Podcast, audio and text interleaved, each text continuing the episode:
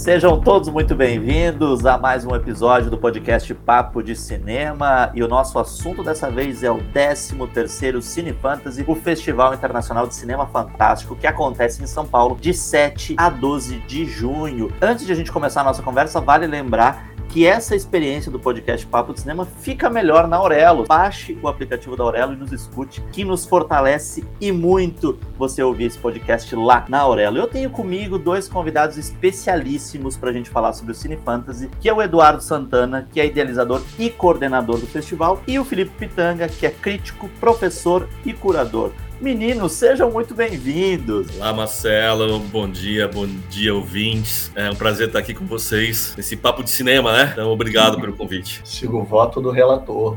Muito obrigado pelo convite, a gente agradece e podemos também tentar oferecer aqui um pouco dessa felicidade com o cinema fantástico. Eu queria começar falando com vocês sobre essa questão do retorno ao presencial, né? Nós passamos dois anos muito difíceis em que o Cine Fantasy também foi um dos eventos que teve que se adequar a essa realidade imposta pelas restrições da pandemia e agora a gente está voltando ao presencial. Assim, como é que vocês estão enxergando esse retorno? De repente a gente começa pelo Eduardo, depois vai ao Felipe, para a gente falar sobre essa, essa movimentação de novo de encontrar as pessoas, né? De, dessa expectativa do público. Lembrando para o nosso ouvinte que a gente está gravando esse podcast antes do Cine Fantasy começar, então a gente ainda está nessa expectativa. Mas como é que vocês veem esse retorno do evento ao, ao, presencial? Marcelo, é, estamos ansiosos, né? Porque depois de três edições online, né? O Cine Fantasy, em, dois, em dois anos fizemos três edições, então esse retorno do público é muito importante. Até porque na última edição, o festival gerou vários números interessantes, tá? Ali nós, nós tivemos encontros com, com diretores, com produtores, com atores. Teve até diretores, diretor mexicano filmando em São Paulo por causa do Cine Fantasy. Então, esse encontro, esse, essa volta do presencial é bem bacana. Assim, nós estamos bem ansiosos. Isso é verdade. Eu só tenho uma palavra, karaokê. Ah, você, você é a pessoa que quer karaokê no, na, na, na, em torno das atividades do Cine Fantasy, é isso? Sempre.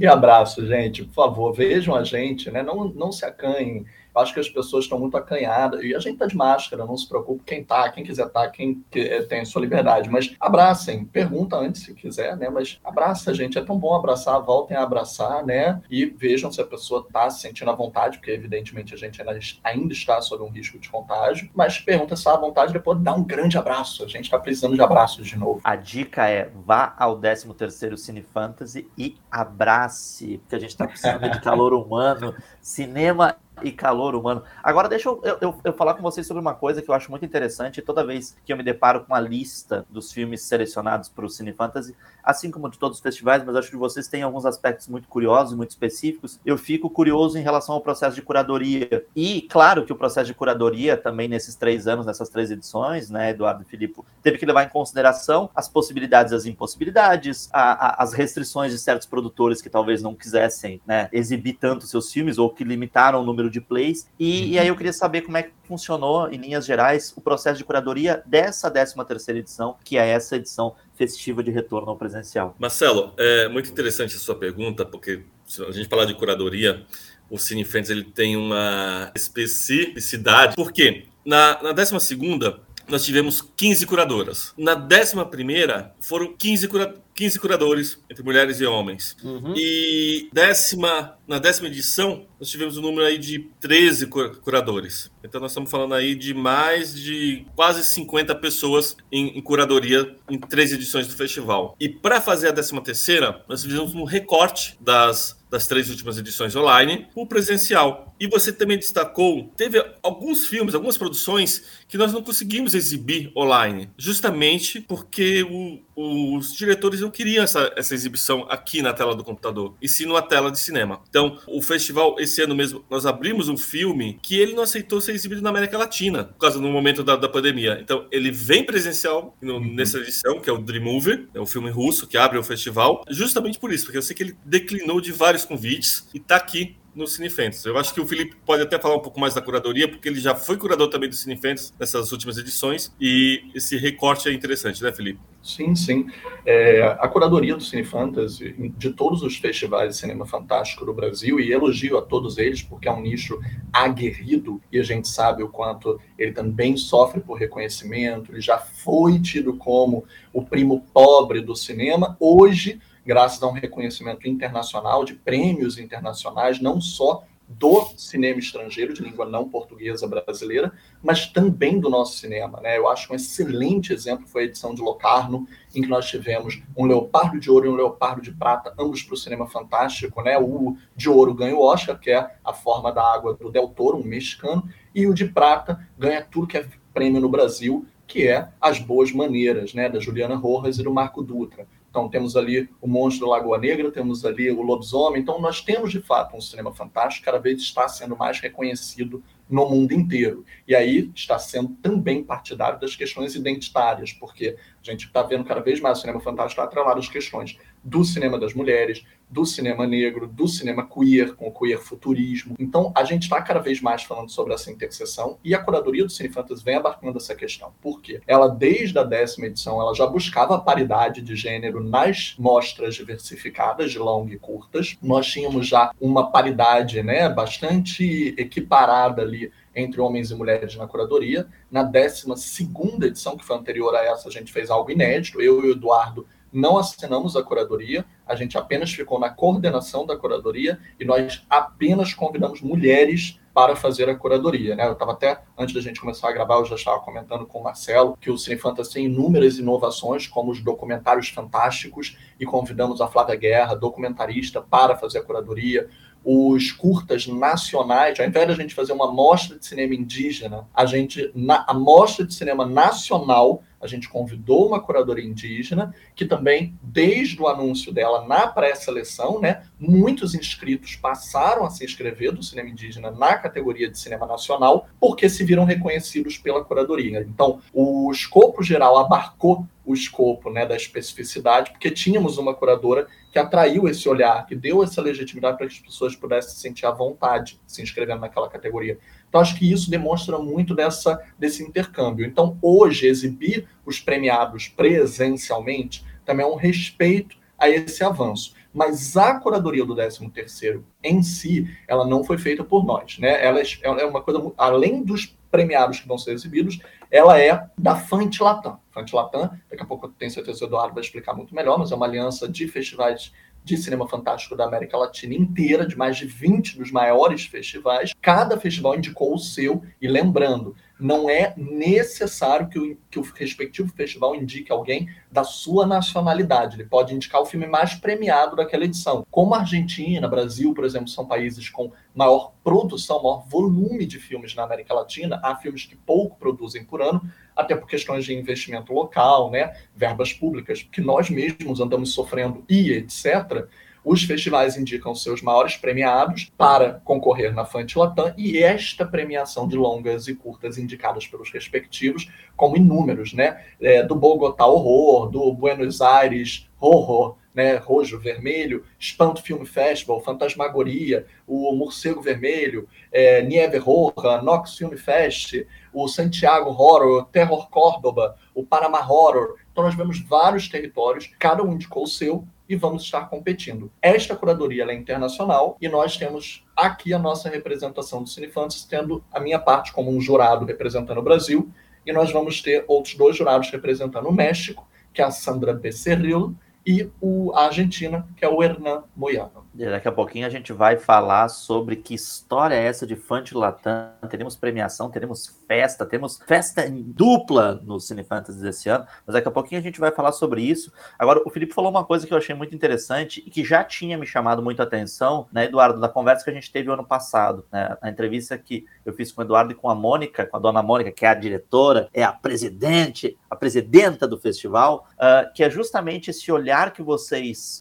esse respeito a essas novas formas de cinema dentro desse escopo cada vez maior, desse guarda-chuva cada vez maior do cinema de gênero. Né? O Felipe estava falando até antes da gente começar a falar sobre a questão do cinema indígena, dessa, dessa ideia do, do, do cinema indígena dentro do fantástico, ou do fantástico dentro do cinema indígena, de outras formas do cinema fantástico, e talvez o Cine Fantasy seja o evento de cinema fantástico que mais tem essa preocupação de olhar para essas outras formas de fazer fantástico, né? Eu queria que tu falasse um pouquinho sobre isso, Eduardo, sobre essa, sobre essa, o que me parece muito uma diretriz de vocês para realizar o Cine Fantasy. Verdade, Marcelo. O, o Cine Fantasy, eu acho que ele é pioneiro nessa, nessa, nessa, nessas pautas afirmativas, né? E isso muito por causa da Mônica Trigo, né? É ela que começa, ela que implantou lá pela primeira vez, quando ela, quando ela assumiu a direção do Cine Fantasy em, em 2018, ela sentiu falta justamente das mulheres no, no, no cinema fantástico. É, existia sim, existe,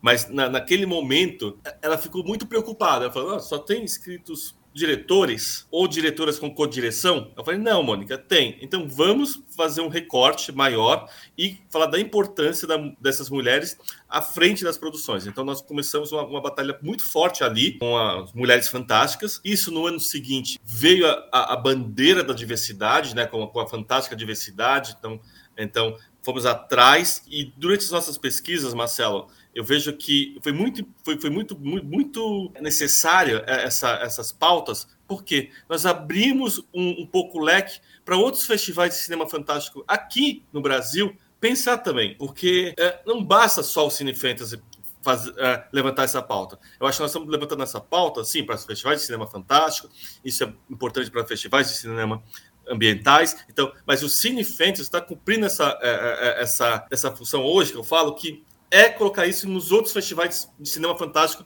que existem no Brasil, principalmente. A Mônica comentou esses, esses dias que até Cities vai fazer uma, um recorte do LGBTQIA+, né? E eu falei, olha, que bacana, né, Mônica? E, e, a Mônica tem isso, né? Ela, ela tem essa, essa visão antes. Então ela falou, oh, o que está acontecendo, o que vai acontecer daqui a três anos? Ela já pensou isso lá atrás.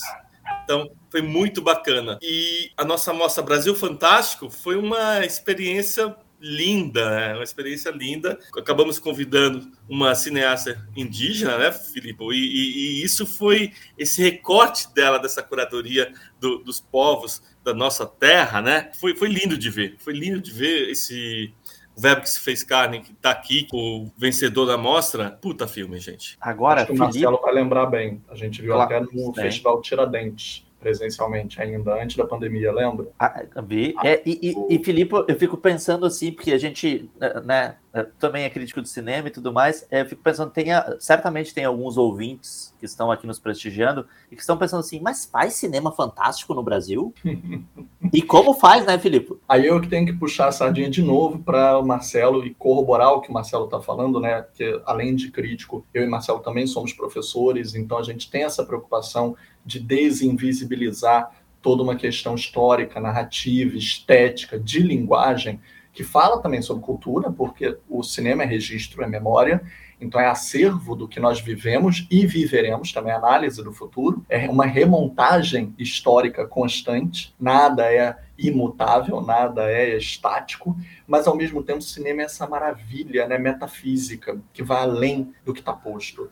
Então, o cinema fantástico, ele teve sempre essa liberdade de ser crítico, o viés crítico em relação à sociedade, ele sempre teve liberdade maiores por causa das metáforas, até Glauber, né? A gente pensa, a gente tende a não cruzar um cinema de experimentação, ou um cinema de invenção, ou o cinema radical com o cinema fantástico, mas até mesmo Glauber se utilizou do cinema fantástico, né? Seja é, Terra em Transe, que tem ali uma metáfora de Brasil, talvez para passar na, na, censura, talvez para torná-la mais pungente, mas Eldorado, que é o Brasil e que é uma metáfora, que é uma distopia, é um cinema fantástico. Idade da Terra, então, explode completamente com o tempo e o espaço. Então, nós temos, e biblicamente, ainda é crítico, biblicamente revalorizando até mesmo os escritos originários. Então, quanto o cinema deve sim ter esse reconhecimento, e como o Eduardo falou, intercruzado com questões identitárias, né, a gente está ampliando cada vez mais o guarda-chuva do fantástico, que é uma coisa também paradigmática para os festivais de cinema fantástico. A gente está trazendo questões dos povos originários, né, a cosmologia dos povos originários. Eu e Marcelo estávamos poetizando aqui no início, uma frase da Graça Guarani, que ela sempre fala, eu sempre repito e eu volto a evocá-la, que se para o cinema a gente ainda usa estrangeirismos como o francês plonger, que quer dizer mergulho, para Tupi-Guarani, mergulho não quer dizer penetração no rio, ou uma relação de força, de hierarquia, né? de opressão, de diminuir um objeto. Mergulho quer dizer se tornar um com o rio. Então, por que, que esse movimento de câmera vai ser opressor? Por que, que esse movimento de câmera vai ser uma relação de forças? Então, eles também. É, essa cosmologia está avançando linguagem. O cinema quilombola, por exemplo, grande cineasta Clementino Júnior, que estava com o cinema, um filme recente, Curai-vos, e que falava sobre questões de cura com a pandemia através dos orixás, né? Então ele trazia ali no extra-campo uma questão de divindade, de espiritualidade. E aí eu perguntei, por que você não escreve no Cine Fantasy? E ele, depois de ver uma exibição do filme, ele disse, mas cabe no Cine Fantasy? Eu achei que era festival mais de terror e etc. Eu falei, não, terror sim, claro, também, mas o que, que é mais aterrorizante do que a pandemia que a gente passou? Ponto. a, a realidade virou distopia, a realidade virou apocalipse, mas a, estética quilombola do som no extra campo da divindade, da respiração dos orixás junto com a cura pessoal e presencial ali do espírito, que é mais fantástico do que isso para a linguagem e para a história. Então, ele se inscreveu e acabou ganhando a categoria do Fantastic Black Power que é uma categoria também recente, com um prêmio especialíssimo. Gente, que estatueta linda! Eu vou até pedir para o Eduardo explicá-la melhor, porque que coisa linda ele foi idealizada e a homenagem em si também é maravilhosa. É, já, já pegando o gancho aí dessa, do, do, do prêmio Fantástico Black Power, é, o Cinefentes, o troféu, é a mão do Mojica, né? Então, todo mundo sabe que nós fizemos a mão do, do Mojica escaneada e acabamos fazendo o nosso troféu, né? Que é a, a própria mão. Só que a Fantástica Black Power é especial. É especial porque eu cresci não só vendo filmes do, do, de ficção científica, filmes de fantasia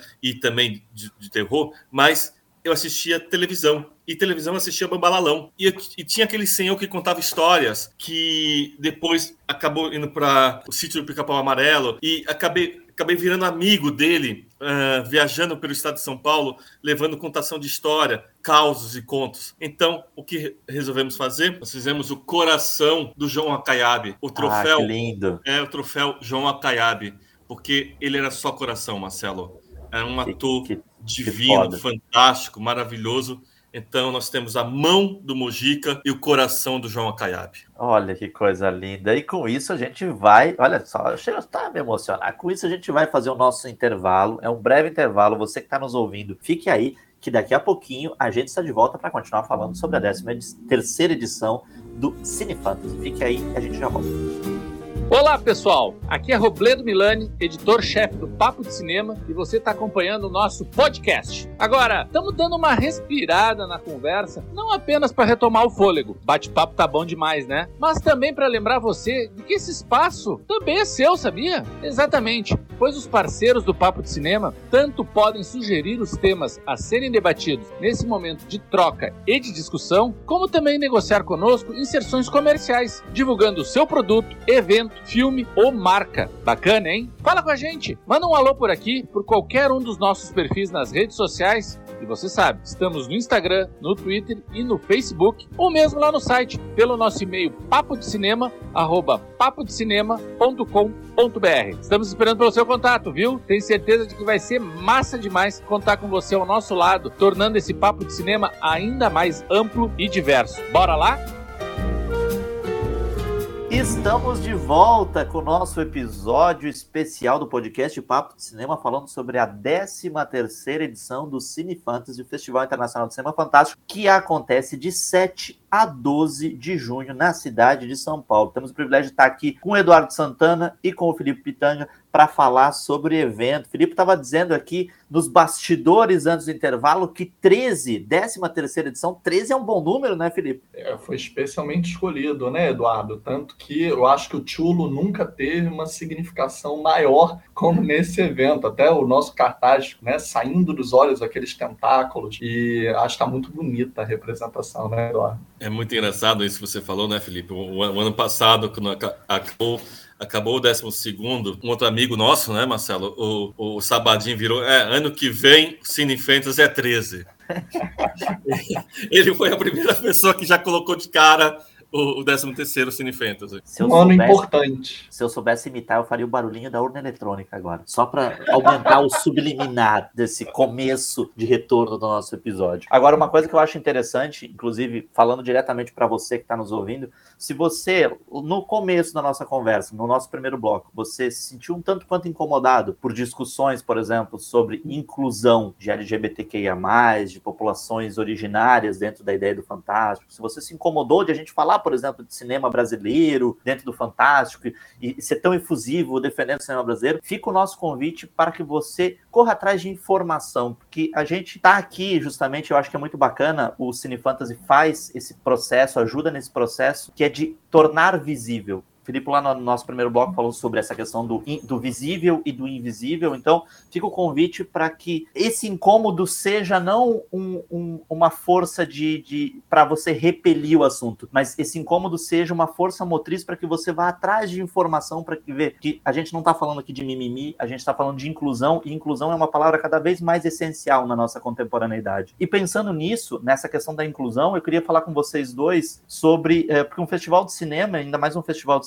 como o Cine Fantasy, que tem 13 edições, ou seja, que já tem uma tradição, ele não é só, e quando eu falo só, não menosprezando, obviamente, ele não é só as exibições, para acontecer as exibições tem todo esse processo complexo de curadoria e de, enfim, de negociações mil sobre as quais a gente falou no primeiro bloco, mas a gente também tem atividades de formação, né? O Cine Fantasy é um, é um festival preocupado também com, essa, com essas atividades de formação, com cumprir uma função social também de devolver um pouco para a sociedade isso tudo. Eu queria que vocês falassem um pouquinho sobre essas, essas lógicas de formação do Cine Fantasy desse ano. Ah, Marcelo, o, o, o Cine Fantasy ele, ele já começou, tá? Então ele começa com Esquenta Cine Fantasy. Olha, tem um esquenta, gente. Um festival que tem esquenta não pode ser qualquer coisa, é um festival maravilhoso. Justamente. Esse ano nós fizemos na, no Instituto Criar duas sessões comentadas com exibição de filmes e um bate-papo para 120 jovens jovens, 120 jovens que estão preparando para o mercado do, do, cinema, né? Então, isso é bacana. Então, além, começa com esquenta, Durante o festival ou antes, nós temos atividades formativas. Esse ano teremos o, o debate Mulheres no Audiovisual, com a Sabrina Greve e a Minon Pinho, com a mediação da Flávia Guerra. E teremos uma oficina de cinema com o querido Marcos De Brito, que ele vai fazer uma oficina e nós vamos exibir esse filme no último dia do evento. E após o Cine Fantasy, depois que acabar lá do dia 12, uh, ah, nós temos o Circula Cine Fantasy. Então nós vamos circular as periferias de São Paulo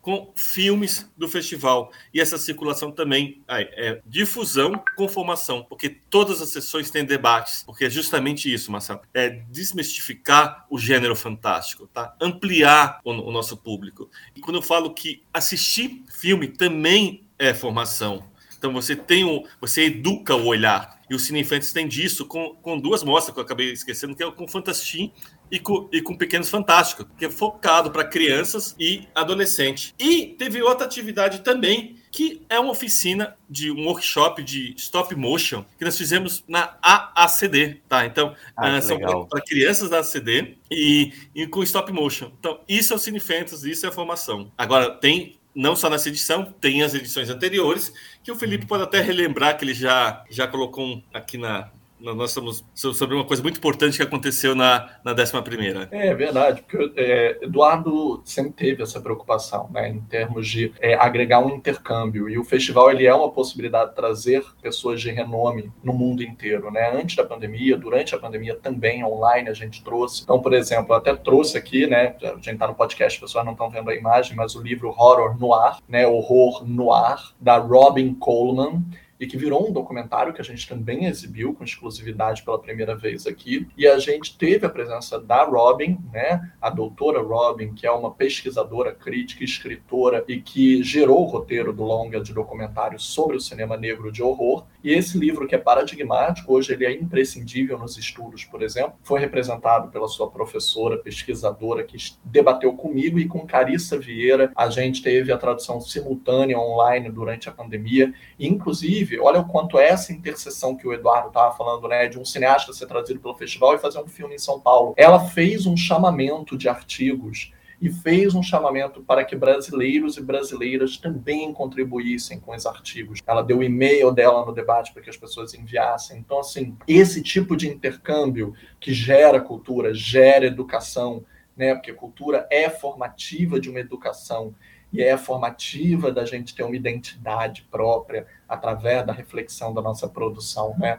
através dos tempos. Então, eu acho que isso é muito único que o Cine Fantasy consegue também dialogar. Essa magia acontece, esse reconhecimento que a gente estava falando, que vai do afrofuturismo ao terror do cinema negro, né, no cinema negro, ao cinema quilombola, os povos originários, o queer futurismo, e tudo isso é linguagem, como a gente estava falando. Aproveito para convidar quem está nos ouvindo para ir lá no Papo de Cinema que a gente tem na home do site. Aqui é o momento jabá no podcast. Lá na home do site a gente tem um quadro especial sobre o Cine Fantasy, um destaque para já para os filmes que a gente, que as fichas do site já estão prontas e tudo mais. Se você clicar no título, você vai para o artigo onde a gente vai concentrar toda a nossa cobertura sobre o Cine Fantasy. E aí eu queria que vocês falassem sobre isso, aproveitando depois, depois desse momento jabá, perguntar para vocês, porque há, há, pouco tempo a gente deu uma notícia lá no Papo de Cinema que a entrega dos prêmios Fantilatam vão encerrar o Cine Fantasy 2022. E aí eu queria que vocês falassem um pouquinho sobre essa relação da, da 13 terceira edição com os, do, do Cine Fantasy com a Fantilatam, o que é a Fantilatam. Conta pra gente que a gente está curiosíssimo para saber que história história é essa de uns prêmios de um festival internacional acontecendo dentro de um festival brasileiro? Que história é essa, Brasil? que ótimo, Marcelo. É, o falar a verdade, nós, nós vamos no dia 11 de junho, nós vamos fazer a cerimônia da Fantilatam, a, da Aliança Latino-Americana de Festivais do Cinema de Gênero, né? Isso são mais de são, são 22 festivais no total, tá? do, do México ao Uruguai. E por que dentro do Cine Fantasy? Você já, você já, você já até deu a, a, notícia. A Mônica é a presidente dessa aliança. Essa aliança ela foi, ela foi criada em 2000, 2019, tá? Durante o durante o festival. Nós fizemos um encontro com os diretores, com os idealizadores dos outros festivais, propondo essa, esse grande encontro. Por quê? Não existia aqui na, na, nas Américas uma aliança de festivais. Então, por que não passar, não, não, não trocar essas informações com nossos irmãos? Tá certo que só tem o Brasil falando português aqui, mas nós temos um, vários festivais com, com, com a língua, que é o castelhano como a sua, a sua língua. E aí, esses festivais eles acabaram indicando cada um um curta e um longa. Nós fizemos uma grade, que esses filmes são exibidos no, no Cine Biju. O Biju, depois de 23 anos fechado, retomando as suas atividades presenciais com essa edição especial. E para a Fantilatam vem os diretores do, dos filmes, atores, atrizes, produtores e também os idealizadores ou representantes dos festivais. Essa é uma cerimônia, lembrando que o Cine Fantasy só termina no dia 12. Nós uhum. teremos uma cerimônia de encerramento no dia 12 às 21 horas no Reserva Cultural, que é a cerimônia oficial de encerramento. Essa cerimônia do dia 11 é da premiação da FUT Latam. E lembrando que todas as sessões são gratuitas, que é uma coisa que eu acho importante falar, né, Eduardo? É uma acessibilidade total e foi uma das coisas que nossos diretores lutaram mais para conseguir, né? Tanto a Mônica quanto o Eduardo conseguiram essa questão para que a gente pudesse ter acessibilidade maior. Esse, esses espaços, eu acho que é importante falar nesse momento, Marcelo. Nós estamos no Reserva Cultural, que é um cinema tradicional da, da cidade, com uma localização muito fácil, que é a Avenida Paulista.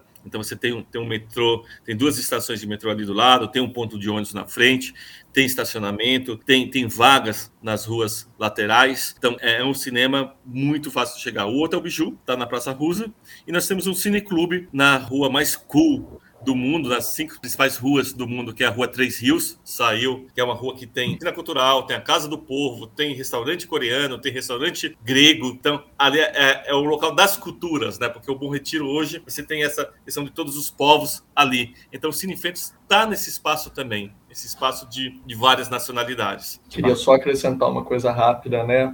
Eu vou fazer também, que nem o Marcelo fez, vou cantar a letra e seguir o voto do relator, mas quem também tiver uma questão, né, ser um, um festival com sessões, exibições gratuitas e etc., e não entender qual é a participação né, de fomentos públicos para que festivais aconteçam. A gente, durante a pandemia, até antes, já estava passando por um processo de desmantelamento de culturas, de, de verbas para políticas de cultura pública, né? Então, assim, lembrando lembrando que o artigo 215 e o artigo 216 da Constituição Federal falam sobre os direitos e deveres culturais né, numa nação. E o fomento público ele não é uma esmola, não é uma desculpa, né? ele é uma obrigação do Estado, porque não existe só apenas a cartografia das fronteiras para denominar o que é um país um território é cultura, um território é diversidade, não é homogêneo, é justamente sua é, diversidade, pluralidade em sintonia num território que faz um país. Então, o artigo 215 e 216 ele fomenta é justamente essa pluralidade diz que há de se investir na cultura. Então, eu acho que cada vez mais deve se voltar a ocupar esse território, porque pessoas que alcançam a sua produção e a sua expressão como nação são mais fortes, né? Uma nação mais forte. É um Brasil que não é o do futuro, é o do agora, um dos países mais ricos do mundo, justamente por causa da sua diversidade. É isso aí, ó. prestem muita atenção nisso que o Felipe está dizendo, que é essencial para a gente pensar não só o Cinefantasy, mas os eventos e a cultura no Brasil. E a gente espera que 2023 2023 a gente tem aí uma virada uh, de retorno à normalidade, não é nenhuma excepcionalidade, é um retorno à normalidade. Meus queridos, o 13º Cine Fantasy, relembrando, acontece de 7 a 12 de junho em São Paulo. Eu gostaria de agradecer imensamente ao Eduardo Santana, que é idealizador e coordenador do evento, e ao Felipe Tanga, que é crítico, professor, curador, por estar aqui com a gente falando sobre o 13º Cine Fantasy. Muito obrigado, Guris. Obrigado mesmo pela oportunidade. Obrigado, Marcelo. Obrigado, Papo de Cinema, porque esse espaço é muito importante para os festivais de cinema brasileiro. Eu reitero as palavras do relator mais uma vez e me sinto muitíssimo bem representado e convido mais uma vez todo mundo não só a conferir as novidades no Papo de Cinema e também ir conferir o festival que vai ter sessões gratuitas, então acesso total. E por gentileza, façam o seu próprio prêmio, né? Depois digam pra gente quais foram os seus favoritos. Gente, o nosso muito obrigado a todos vocês. Lembrando da importância de você nos ouvir lá na Orelo, que é uma plataforma que nos monetiza, ou seja, ajuda a o podcast Papo de Cinema sempre ir à frente, sempre melhorar, sempre continuar. Um grande abraço a todos e até a próxima.